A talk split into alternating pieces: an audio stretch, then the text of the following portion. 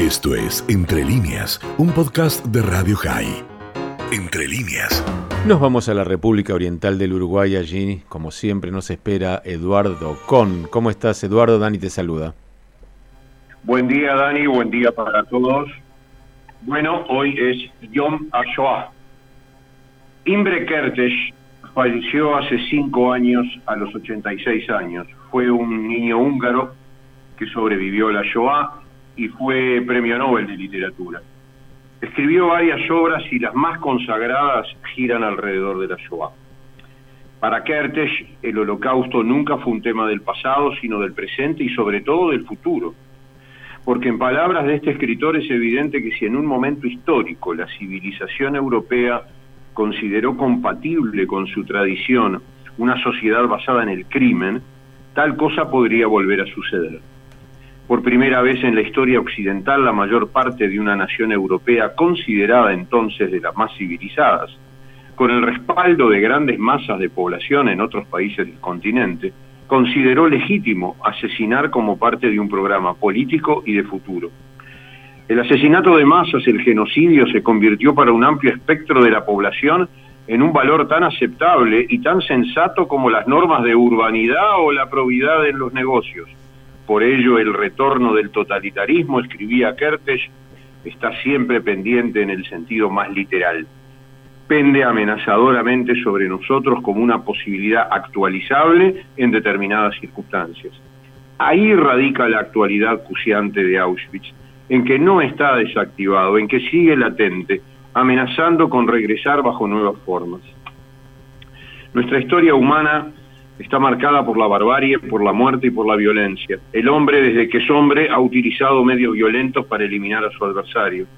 Las matanzas y asesinatos masivos son prácticas, muy antiguas que han envilecido a la condición humana. Sin embargo, todas estas acciones buscaban motivos, algunos territoriales, otros religiosos, todos espeluznantes, no hay ninguna duda. La llegada del siglo XX y la difusión de ideologías totalitarias así como un exacerbado nacionalismo y la propagación de teorías raciales, alteraron por completo la anterior concepción. Ahora la barbarie había decidido dar un pasito más, desconocido hasta entonces, suprimir pueblos enteros por el mero hecho de que la mentalidad totalitaria y criminal sentía que esos pueblos eran diferentes y debían desaparecer, así como así, de la faz de la Tierra. El profesor e investigador inglés Timothy Snyder ha escrito que el ser humano habrá de vivir con el estigma del holocausto hasta el fin de los tiempos. La eliminación sistemática y metódica de un pueblo entero es una de las mayores atrocidades cometidas por el hombre. Aunque no existe fundamento racional para justificar esta práctica, un pueblo tan cabal, dice Schneider, como el alemán, sucumbió a las teorías ecológicas, raciales de sus dirigentes nazis y permitió el exterminio masivo de judíos. Ciertamente hubo un gran número de personas que ayudaron a escapar a judíos, pero la mayoría de la sociedad alemana y del este de Europa colaboró directamente con los nazis o no hizo nada para impedir esta barbarie. Se han publicado una ingente cantidad de trabajos que buscan explicar las causas que condujeron a la sociedad europea a esta situación y ninguna da finalmente respuestas satisfactorias. Podemos estudiar los métodos, podemos estudiar las técnicas utilizadas, pero rara vez vamos a encontrar explicación a los motivos que había detrás de quienes día tras día ejecutaban a miles de personas, hombres, mujeres y niños, para después sepultarlos en zanjas. Generalmente se ha atribuido a la eficacia de la presunta burocracia germana esa muerte de millones de judíos, pero la gestión de los recursos y de los medios proporcionados por grandes empresas a las autoridades nazis hizo posible que de esos campos de concentración, de esas fosas comunes, se transformasen en máquinas de exterminio. El historiador Schneider ha querido dar un nuevo enfoque al estudio del holocausto con su prestigiosísimo trabajo Tierra Negra, el holocausto como historia y advertencia, cuya premisa principal se construye en torno a la idea de que la destrucción de, de las instituciones estatales facilitó las tareas de eliminación de los judíos. El autor textualmente dice, en toda Europa, pero en diferentes grados según el lugar, la ocupación alemana destruyó las instituciones que permitían que las ideas de reciprocidad parecieran verosímiles. En los lugares donde los alemanes borraron los estados convencionales, crearon un abismo donde el racismo y la política aunaban sus esfuerzos. En este hoyo negro fueron asesinados los judíos. En ausencia absoluta de la iluminación moral de las instituciones, quedaba la tenue luz de salvadores individuales que tímidamente salía a reducir.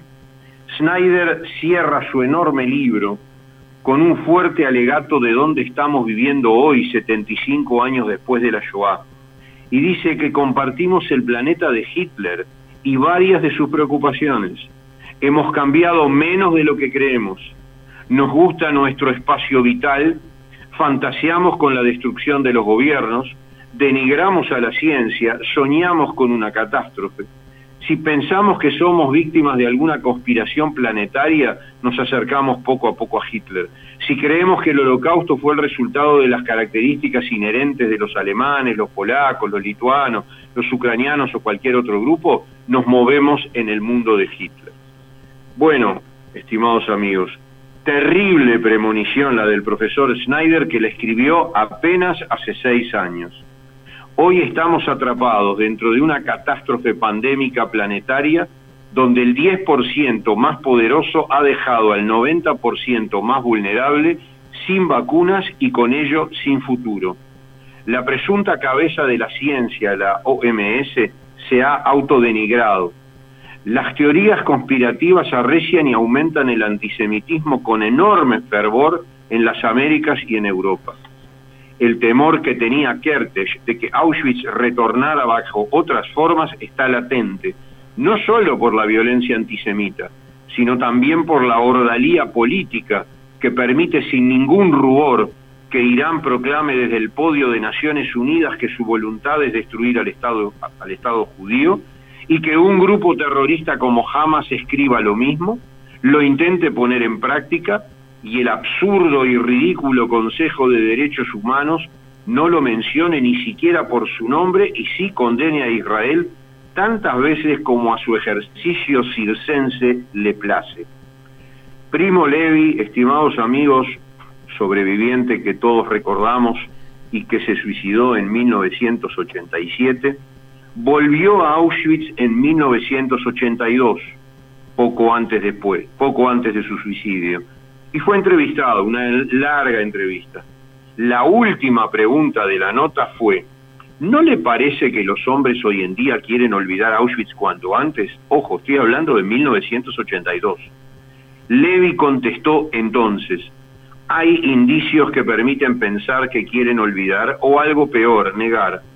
Es muy significativo. Quien niega a Auschwitz es precisamente quien estaría dispuesto a volver a hacerlo. Sin conocerse entre ellos, Levi concordó con Kertész y con Snyder y con las realidades posteriores de los negadores primero, los que quieren perpetrar ahora lo que dijo Primo Levi, y por eso, por eso hoy, Yom HaShoah, recordamos todo y a todos, y somos conscientes dónde estuvo Auschwitz entonces y dónde puede estar ahora. Eduardo, como siempre, brillante, un abrazo grande, estén muy muy bien allí y Shabbat Shalom para mañana. Cuídense todos, Shabbat Shalom para mañana, un gran abrazo. Eduardo Con, desde la República Oriental del Uruguay. Esto fue Entre líneas, un podcast de Radio High. Puedes seguir escuchando y compartiendo nuestro contenido en Spotify, nuestro portal radiohigh.com y nuestras redes sociales. Hasta la próxima.